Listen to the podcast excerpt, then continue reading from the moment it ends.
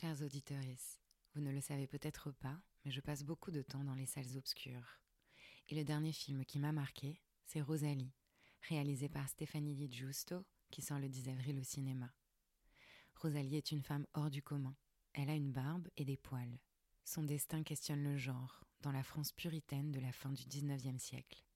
Faisant fi du regard des autres, elle décide de faire de sa différence une force.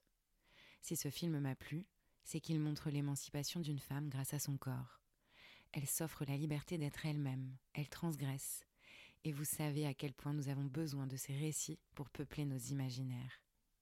Ce film, c'est aussi l'histoire d'un amour entre Rosalie, interprétée par l'exceptionnelle Nadia Tereskevich, et Abel, incarné par le génial Benoît Magimel.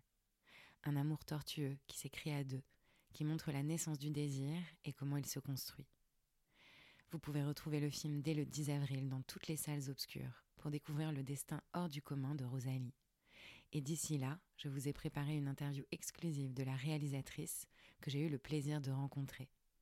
Alors courez vite voir le film Rosalie à partir du 10 avril, exclusivement au cinéma. Ce premier cycle sur les seins a été rendu possible grâce au soutien du groupe Chantel. Chantel, c'est un groupe de lingerie familiale qui a su le défi de se réinventer, de capter l'air du temps et de créer des sous-vêtements pour toutes les femmes, de tous âges et de tout corps.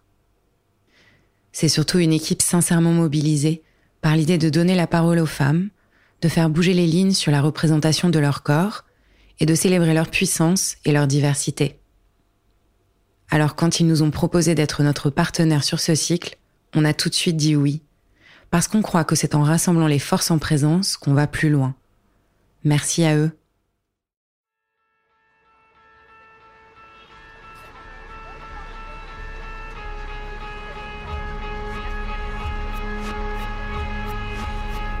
Jamais tout à fait le même, nos corps de femmes changent au cours des cycles, au cours de la vie. C'est cette inconstance qui fait sa richesse et qu'on va célébrer dans ce réjouissant récit collectif. De ces fragments de vie, émerge la singularité de chaque point de vue et on l'espère, quelque chose d'universel dans les histoires qu'il raconte. Bienvenue dans le podcast Ceci est ton corps.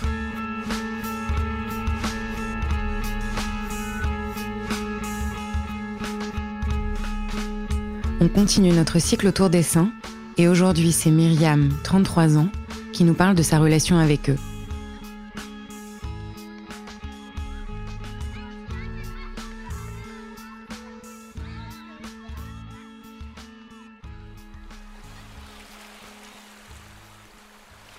Je m'appelle Myriam, j'ai 33 ans.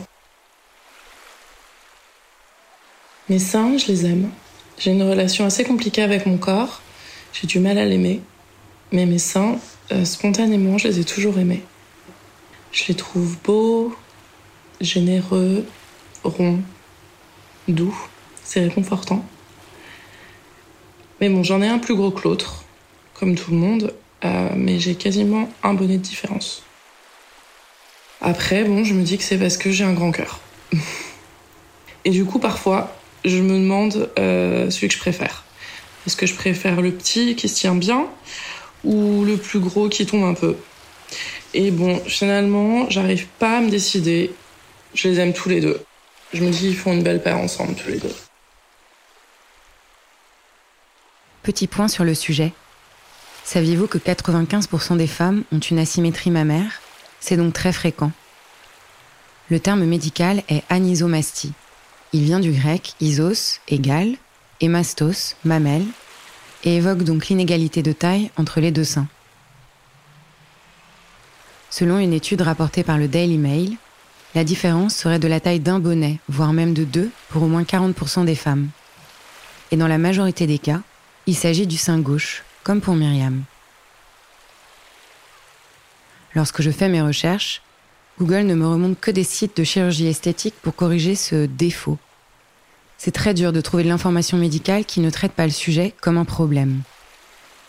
Bon, ici Myriam, elle le vit bien. Elle en rigole même.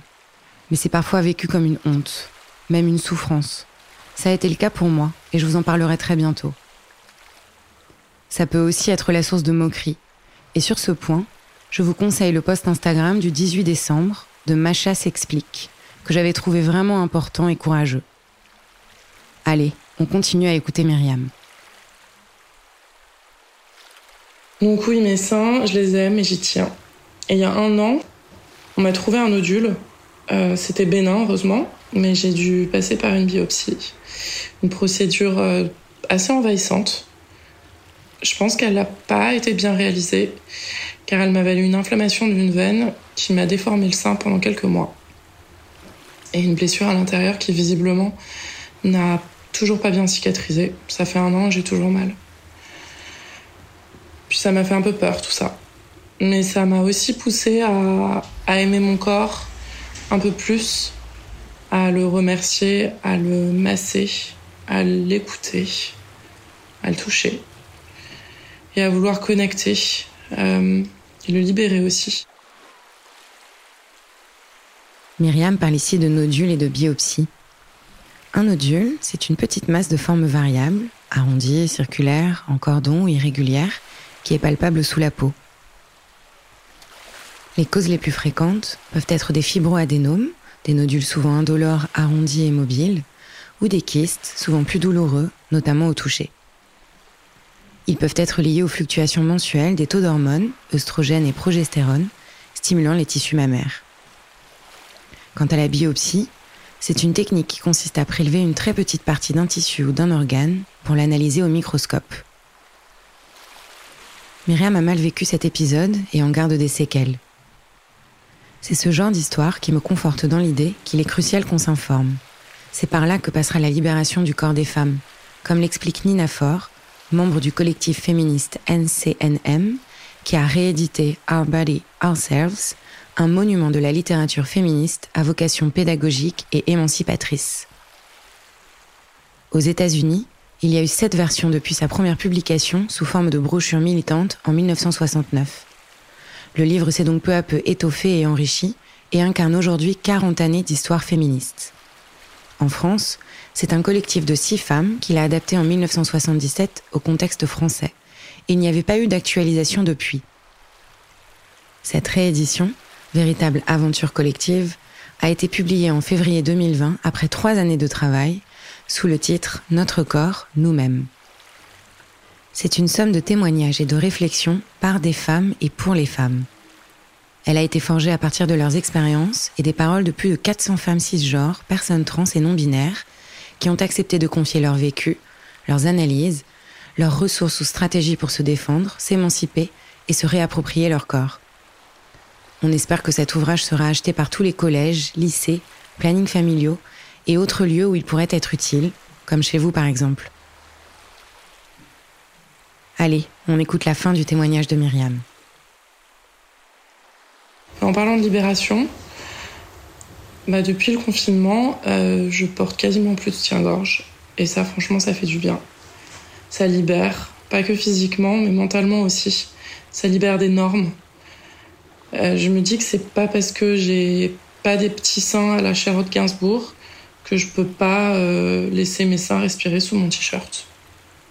Voilà. Free the nipples.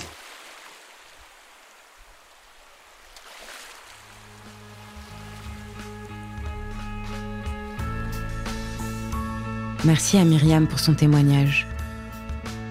Si ça vous a touché, ému et donné de la force comme c'était le cas pour nous, n'hésitez pas à partager ce podcast. Faites-le résonner.